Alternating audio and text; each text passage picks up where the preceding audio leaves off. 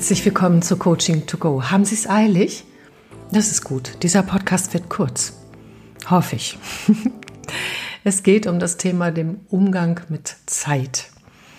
Und ich habe Ihnen einen Inspirationstext mitgebracht, der mich selber nochmal an das Wesentliche erinnert hat.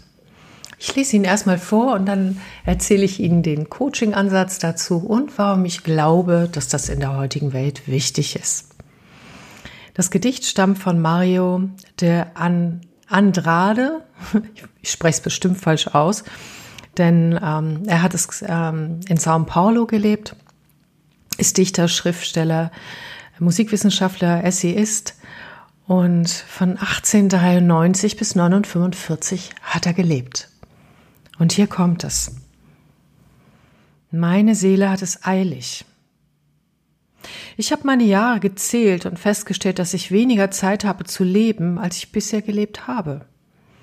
Ich fühle mich wie dieses Kind, das eine Schachtel Bonbons gewonnen hat. Die ersten isst sie mit Vergnügen, aber dann, als es merkt, dass nur noch wenige übrig sind, begann es, sie wirklich zu genießen. Ich habe keine Zeit für endlose Konferenzen, bei denen Statuten, Regeln, Verfahren und interne Vorschriften besprochen werden, in dem Wissen, dass nichts erreicht wird. Ich habe keine Zeit mehr, absurde Menschen zu ertragen, die ungeachtet ihres Alters nicht gewachsen sind. Ich habe keine Zeit mehr, mit Mittelmäßigkeiten zu kämpfen. Ich will nicht in Besprechungen sein, in denen aufgeblasene Egos aufmarschieren. Ich vertrage keine Manipulierer und Opportunisten. Mich stören die Neider, die versuchen, Fähigere in Verruf zu bringen, um sich ihrer Position, Talente und Erfolge zu bemächtigen. Meine Zeit ist zu kurz, um Überschriften zu diskutieren. Ich will das Wesentliche. Denn meine Seele ist in Eile, ohne viel Süßigkeiten in der Packung. Ich möchte mit Menschen leben, die sehr menschlich sind, Menschen, die über ihre Fehler lachen können, die sich nichts auf ihre Erfolge einbilden, die sich nicht vorzeitig berufen fühlen und die nicht vor ihrer Verantwortung fliehen. Die, die die menschliche Würde verteidigen und dir nur an der Seite der Wahrheit und Rechtschaffenheit gehen möchten. Es ist das, was das Leben so lebenswert macht. Ich möchte mich mit Menschen umgeben, die es verstehen, die Herzen anderer zu berühren. Menschen, die durch harte Schläge des Lebens lernten, durch sanfte Berührung der Seele zu wachsen. Ja, ich habe es eilig. Ich habe es eilig, mit der Intensität zu leben, die nur Reife geben kann. Ich versuche, keine der Süßigkeiten, die mir noch bleiben, zu verschwenden. Ich bin mir sicher, dass sie köstlicher sein werden, als die, die ich bereits gegessen habe. Mein Ziel ist es, das Ende zufrieden zu erreichen, in Frieden mit mir, meinem Lieben und meinem Gewissen. Denn wir haben zwei Leben und das zweite beginnt, wenn du erkennst, dass du nur eins hast. Ja, das war das Gedicht.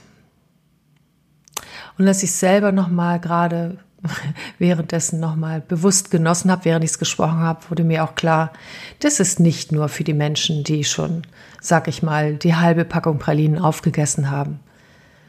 Das ist auch für die Menschen, die vielleicht noch Zeit auch aufgrund der Jugend gerne verschwenden und die die, die Pralinenschachtel noch voll haben. Das ist für, für alle. Was ich daran so spannend finde und warum ich das genommen habe, die Coaching-Tipps kommen gleich, ist, ähm, das hat der im vorigen und vorvorigen Jahrhundert geschrieben.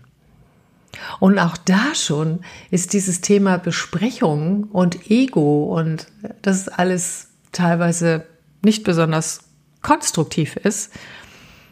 Ähm, und all das, was heute noch nervt, auch in den Online-Meetings, gerade dort, weil unsere Aufmerksamkeitsspanne da viel geringer ist als in Präsenz, dass es das alles schon gegeben hat. Und da frage ich mich natürlich, hm, wie schnell oder langsam entwickelt sich die Menschheit oder Einzelne oder ich? Gut, aber jetzt nehme ich mal den Moralfinger wieder runter. Und warum ist mir das wichtig und warum gebe ich Ihnen gleich Coaching-Tipps dazu? Mir geht es nämlich um Sie. Wir sind hier ja beim Thema Selbstcoaching.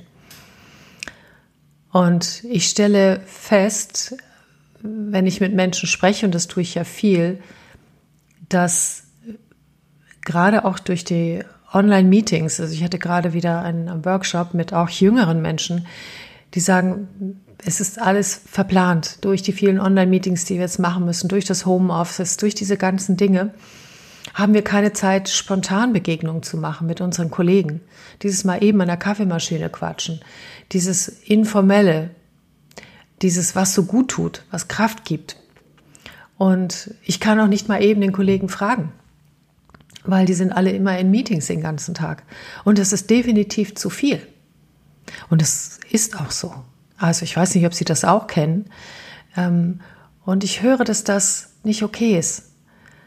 Und wenn ich dann so gefragt werde nach Tipps und dann sage, was man ändern kann, nämlich, dass man die Dinge anspricht in den Unternehmen, dass man gemeinsam im Team versucht, auch ähm, eine neue Struktur zu bauen, nachdem jetzt erstmal die ganzen Homeoffice-Meetings laufen, wie sie eben laufen, weil alle sich ja erstmal reinfinden mussten in das Thema, wäre jetzt Zeit für eine Professionalisierungsschleife.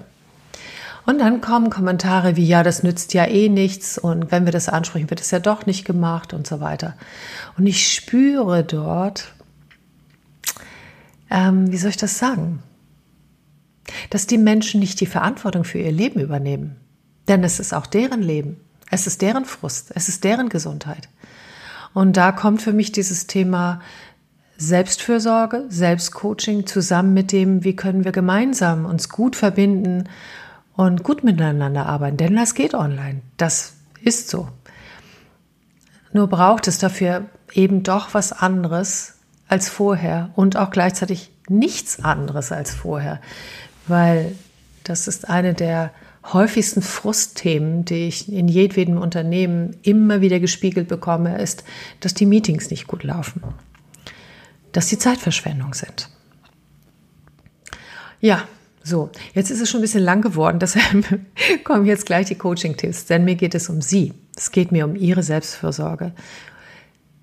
Wenn Sie diesen Text vielleicht nochmal hören, nachdem meine ganze Moralansprache vorbei ist, dann gehen Sie doch mal so dabei in sich und überlegen sich, wofür haben Sie eigentlich keine Zeit mehr? Sie können auch andersrum überlegen, wofür hätte ich gerne mehr Zeit? Was kommt zu kurz in meinem Leben? Und dann gehen Sie noch mal in sich mit dieser Motivation, Ihr Leben zu verändern und fragen sich, was ist überflüssig? Was dauert zu lang? Was stört mich? Was gibt mir das Gefühl von verschwendeter Zeit? Und das kann bei jedem von Ihnen etwas völlig Unterschiedliches sein. Manche sagen, Netflix ist Zeitverschwendung. Andere sagen, um Gottes Willen, das, das ist meine Rettung, jeden Tag einmal dort reinzugehen. Das tut mir total gut. Wir wissen es nicht. Aber prüfen Sie einfach mal und erstellen sich doch mal eine, dafür habe ich keine Zeit mehr Liste, so wie das der Autor getan hat. Wenn Sie diese Liste nehmen, dann öffnen Sie daneben eine zweite Spalte in Ihrem Selbstcoaching und machen eine Spalte, in der Sie ankreuzen, was geht leicht zu ändern. Und kreuzen sich das an. Und setzen eins nach dem anderen konsequent um. Nicht alles auf einmal, erst eine Sache und dann mehrere stärken Sie sich mit den Erfolgserlebnissen, die Sie dabei haben. Und dann gehen Sie die dicken Fische an. Nämlich die, wo Sie wissen, so leicht wird das nicht. Da darf ich andere mit einbeziehen. Da wird es auch nicht sofort funktionieren.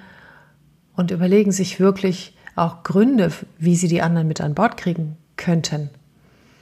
Ja, Sie können auch andersrum vorgehen. Manche Menschen finden es äußerst erfrischend, sich den dicksten Fisch zu schnappen es gibt ja ein Buch, das heißt Eat That Frog. Das, stammt aus dem Zeitmanagement. Das heißt, wenn du morgens gleich den, die dickste, schwierigste Sache erlebt hast, dann kann dir an dem Tag nicht mehr viel passieren. Also den Frosch gleich am Anfang schlucken, wie sie mögen. Genau. Ich habe das mal gemacht und ich habe festgestellt, dass es ein wunderbares geistiges Aufräumen ist, sozusagen ein Feng Shui in den Gewohnheiten und Abläufen. Mir hat's gut getan. Und nein, ich kann nicht alles ändern. Coaching sagt nicht, du kannst alles ändern, was du willst. Nein, das ist nicht so. Und dennoch können wir viel mehr ändern, als wir wollen, wenn wir uns trauen, aus dem Gehege der Gewohnheiten auszubrechen. Und wenn wir über den Zaun schauen mal gucken, was ist denn da? Was geht denn da? Und wenn unser Blick, unsere Aufmerksamkeit nicht nur am Zaun hängen bleibt.